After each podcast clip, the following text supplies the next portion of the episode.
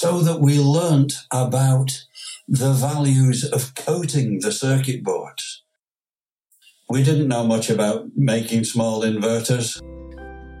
Five million sales, uh, it's all over the world and, and everybody knows about it. The small things that you've got to get right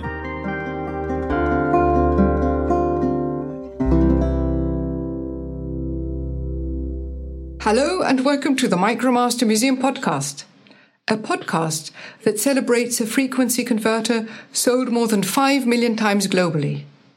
I will be talking to people whose lives have been shaped by the Micromaster and who have contributed to the success of this landmark converter. My name is Susanna, and I'm collecting artifacts for a virtual Micromaster museum. Our first exhibition hall is going to be filled with stories and music an audio space for customers, students, Siemens employees, and story lovers where they can explore the world of MicroMaster. Let's go back in history and see what the world was like when the MicroMaster was first released. The product was launched in the late 1990s and early 2000. Around the time of product launch, Google had just started making money from advertisements and released its first ever press release announcing 25 million US dollar equity funding.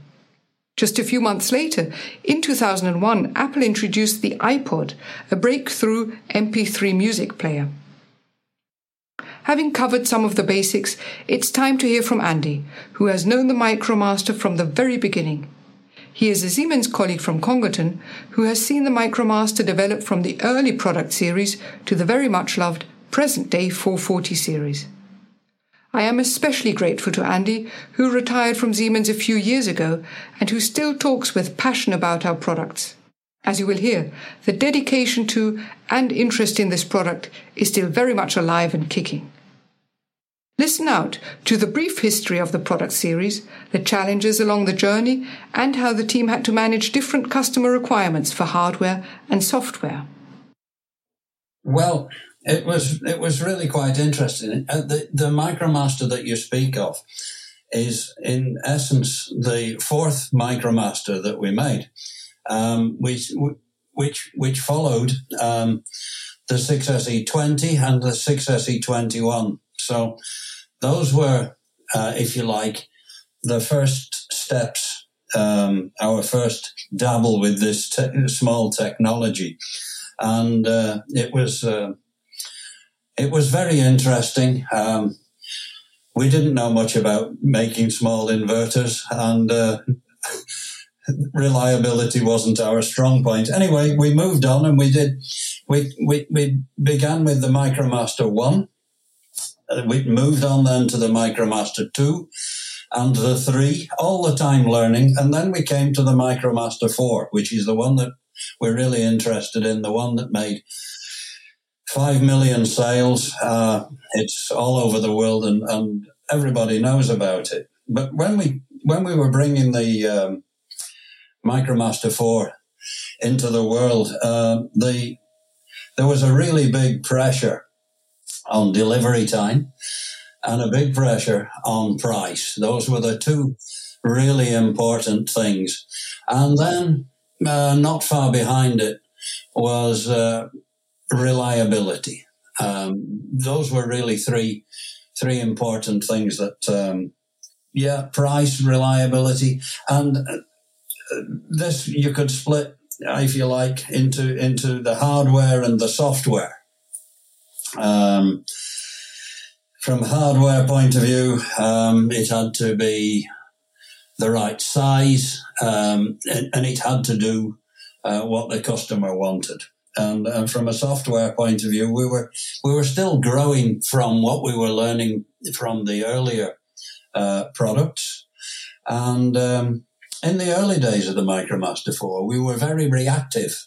Um, the customer base wasn't as big then as it is now. And um, we didn't have the modern development techniques that we'll speak about later. So we were very reactive. If we got a good customer that wanted something adding to the features in the in the inverter, we were very quickly doing these things. We were making software changes. It was really, really interesting. The, the whole thing was quite dynamic. As you may remember from our first episode, the first few years after the product launch were years of valuable learning and adjustments. I asked Andy about this, and he confirms that a number of product improvements had to be made. Andy gives examples and talks about a very specific case at a jute factory. The MicroMaster 4 was, uh, if you like, dragged into uh, existence. It was uh, like a like a difficult birth, shall we say? and uh, uh, there were consequences. There, there, there had to be um, some some modifications made to the hardware. Um, there was there were some early painful learnings, really. I think, um, and uh, we had to move. We had to react, which we did. It it took time, but um, um, where we got to was that we we thoroughly investigated um, anything that failed um, be it hardware or software. And it was it was like a, an evolution. Um, I don't think we were uh, different to our competitors. I think everybody was learning. Um, there were developments in, in in circuit technology. We had to um, react to robustness requirements that we didn't know about in the early days. We, we tested to um, the, the, standards, the EMC standards, but we soon realized that we had to look beyond that. That just meeting published standards was, was not sufficient. We had to look about how, how these products were used in a real world.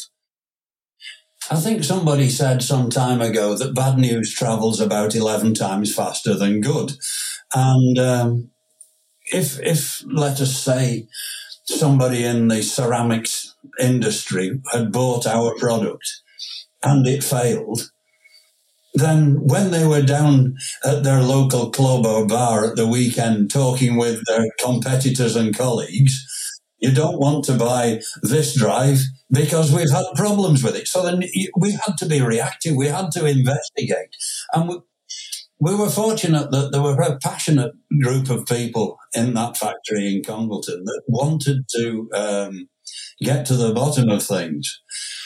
You know, you, we got it eventually to a to a stage where if if something went wrong, we could pretty much say, "What has the customer done?" But it, it, it took time to get there.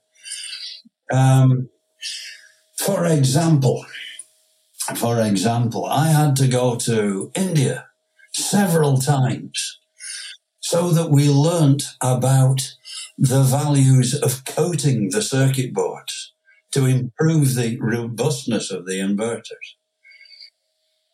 I went to visit a site near to Calcutta where well, they, they, it was a jute factory where they, they made jute for making sacks and such. And the waste jute they burnt. So, so these little fibers burnt and became little carbon strands, finer than a human hair. These went up the chimney, were taken by the wind across the factory, across the roof of the factory, and when the wind was in the right direction, they were taken in by the air intakes of the inverter room.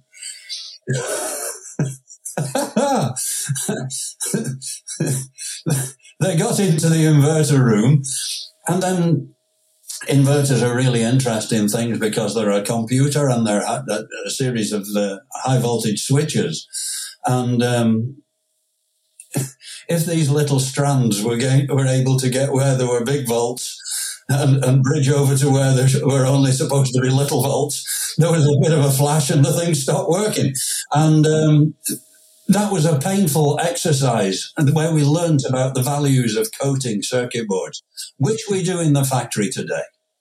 You know, this sort of, this is the sort of thing that we, it was painful, you know, many flights, many dead inverters, much cost. but valuable learning, you know. Next, Andy talks about customer requirements and illustrates how understanding a customer's application is so important. The various controls and inverter configuration opened up a new world of customer requirements. The various controls, uh, the, the the way that the I/O functioned on on the on the inverter, sort of grew from customer requirements, and um, it, it was a little bit peculiar, but it, people grew to love it. But it was possible to configure things so that the inverter might run the motor backwards.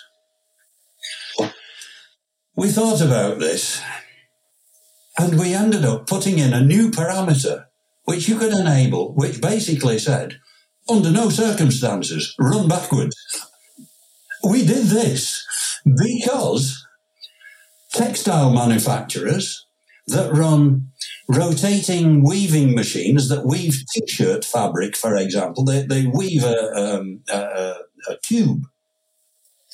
These machines have maybe two or three thousand fancy little needles in them that work perfectly if the machine runs forward. But if it runs backwards, it breaks the needles, and it, it's a nightmare. So, so it was possible to to configure the inputs such that you could run the thing backwards, but we put a parameter in there that said under no circumstances go backwards. Another thing that we learned, it's still, I believe it's still in with the dynamic stuff, you know. I mean, uh, I think compressor manufacturers, they also have requirements that the damn thing must only go forwards. You know, if it runs backwards, there's a noise comes out of the compressor and all the engineers run for cover, you know. It's, it's, it's not, not a good thing. So, we had to we had to uh, react. I would say we had to react to requirements, react to um, what we got from the field, and uh, we had to build a reputation, um, and and that came. After having learnt about running a motor backwards, let's move forward and hear Andy's thoughts on drives technology and why it is the right thing to switch to SINAMICS. Well, technology that was available to users of uh, uh, PLCs and inverters was quite limited when when MicroMaster 4 came into fruition. And now we've got all the internet based, Ethernet based communications protocols and such like, and we've had to move. We've had to adapt. And uh, there are new development techniques, there are new components, there's it's time to, to take the step and, and the SINAMICS product was was the right thing to do. Um, it was it was good to be able to take what was learnt from MicroMaster 4. Um, all about robustness and cooling and reliability and software reliability. You know, it, it's almost worse if a product fails intermittently than if it just goes bang, you know.